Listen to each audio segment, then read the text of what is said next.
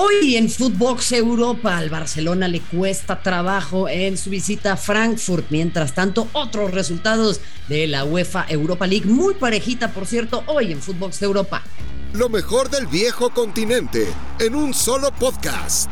Esto es Footbox Europa. ¿Cómo están? Qué gusto darles la bienvenida. Esto es Footbox Europa, ya lo saben. Además, estamos de manera exclusiva en Footbox llevando a ustedes lo más relevante del fútbol europeo. Hay muchísimo, muchísimo para revisar junto a ustedes y por supuesto también Raúl El Pollo Ortiz, Pollito.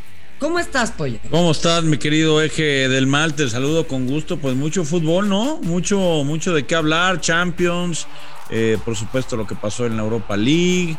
Así que comencemos. Pollo querido, había mucho fútbol y entre él el que estuviste tú protagonizando esta semana, ya también te vimos rompiéndola, ¿eh? Sí, lo intentamos, lo intentamos, eh, quedamos subcampeones de un torneo ahí digital de, de todo TNT Sports con toda la familia, perdimos con Brasil, pero bueno, hicimos lo, lo que pudimos, así como como lo intentaron otros también en Londres.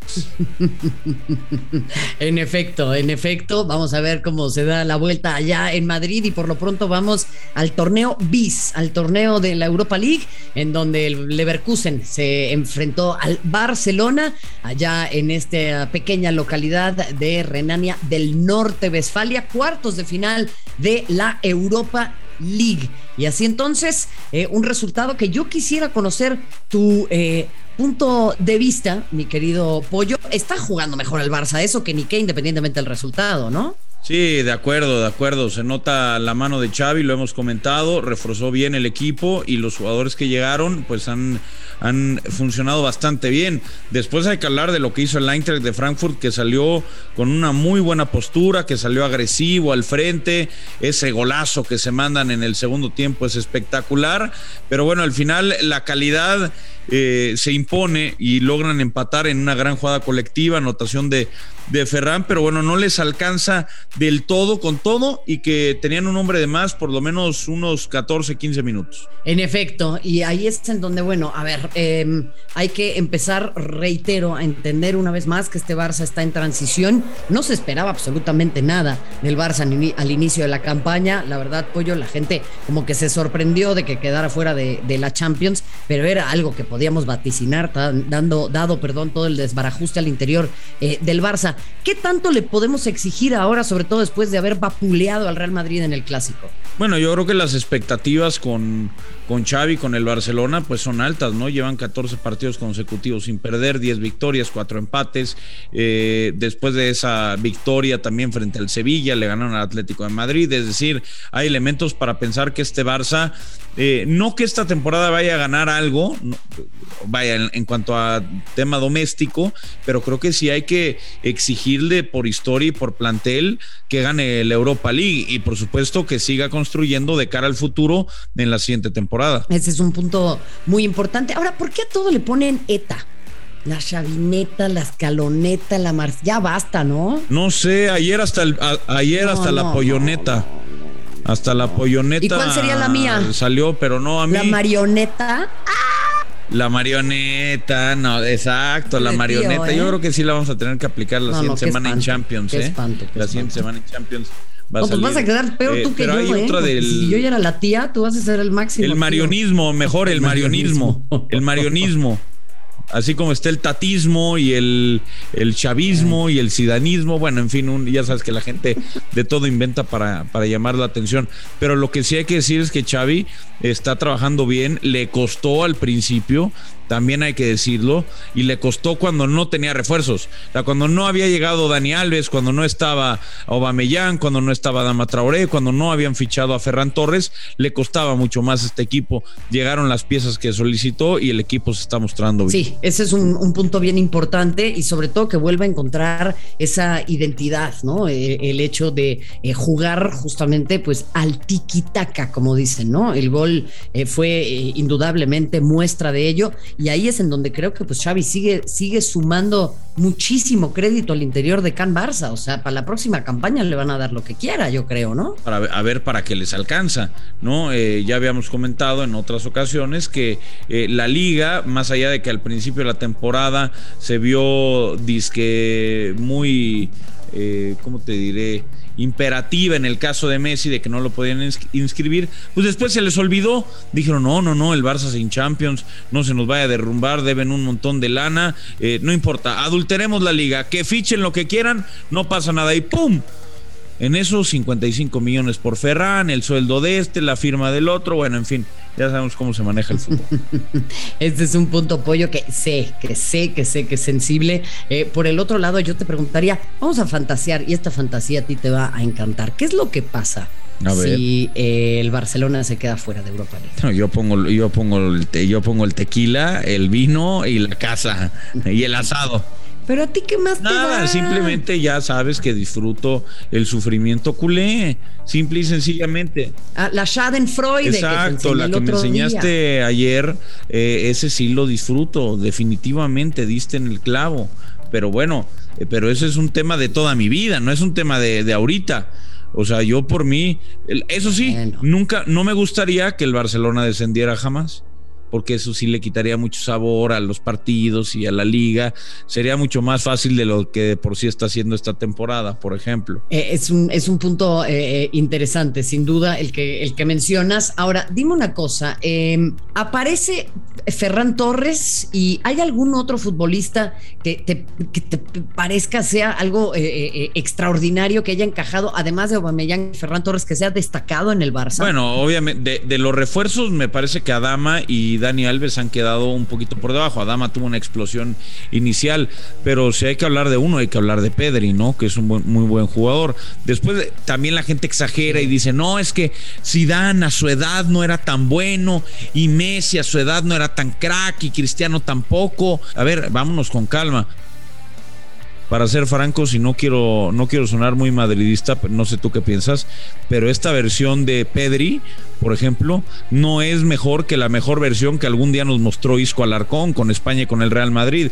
Vámonos con calma, el chavo tiene mucha calidad, tiene mucho futuro, pero tendemos a comparar y tendemos a agrandar a algunos jugadores con, con muy poco, ¿no? Gaby, Nico, lo mismo, en menor escala, pero ya los ponen en, en otra categoría y me parece que aunque Pedri va por un muy buen camino, pues todavía no, no ha demostrado nada. Es como quien compara a Haaland con Cristiano Ronaldo, pues, pues, no lo puedes hacer. Haaland va espectacular, pero, pero no es Cristiano Ronaldo. Sí, sin ninguna duda. Arranqué yo con un golazo en contra y les ofrezco una disculpa. Hablaba yo del Bayer Leverkusen cuando en realidad me estaba refiriendo al Eintracht Frankfurt eh, en, el, en, el más, en el sur de Alemania, un poquito más al sur está esta localidad en Hessen, así que ustedes disculparán. Y ya habiendo hecho esta acotación, bueno, vamos a viajar en Alemania, en donde se encuentra el Leipzig, también un poco más hacia el este, en donde era Alemania Oriental, eh, un equipo del Leipzig que, bueno, hay que recordar, había estado incluso en semifinales de la UEFA Champions League de la mano de Julian Nagelsmann hasta hace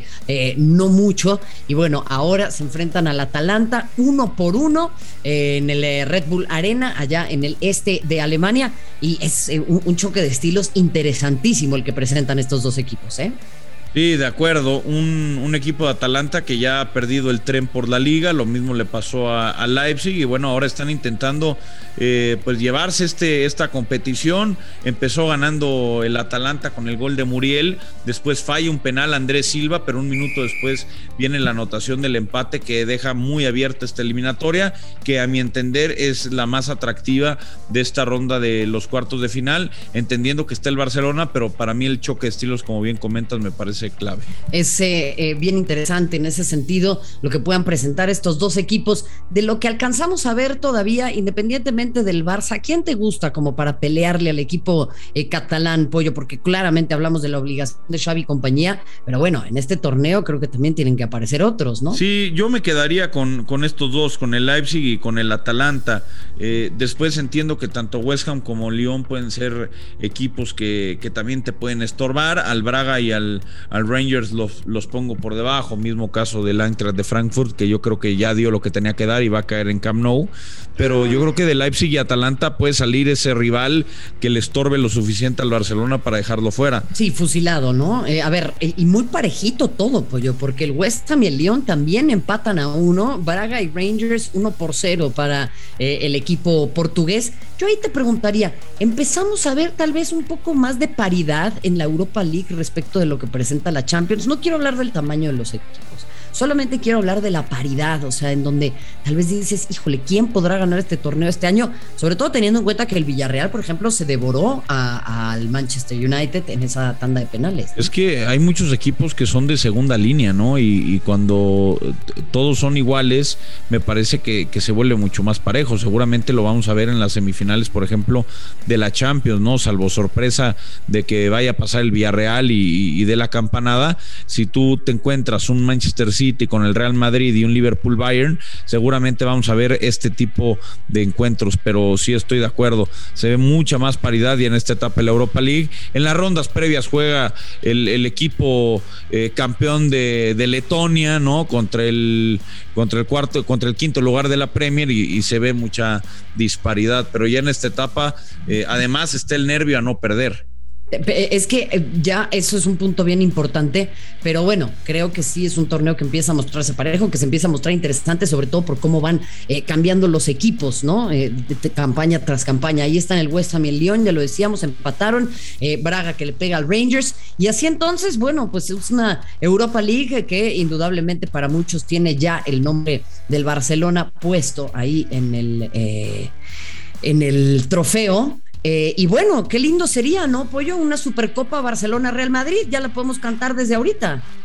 Uy, estaría linda, ¿eh? La verdad es que sí la firmo.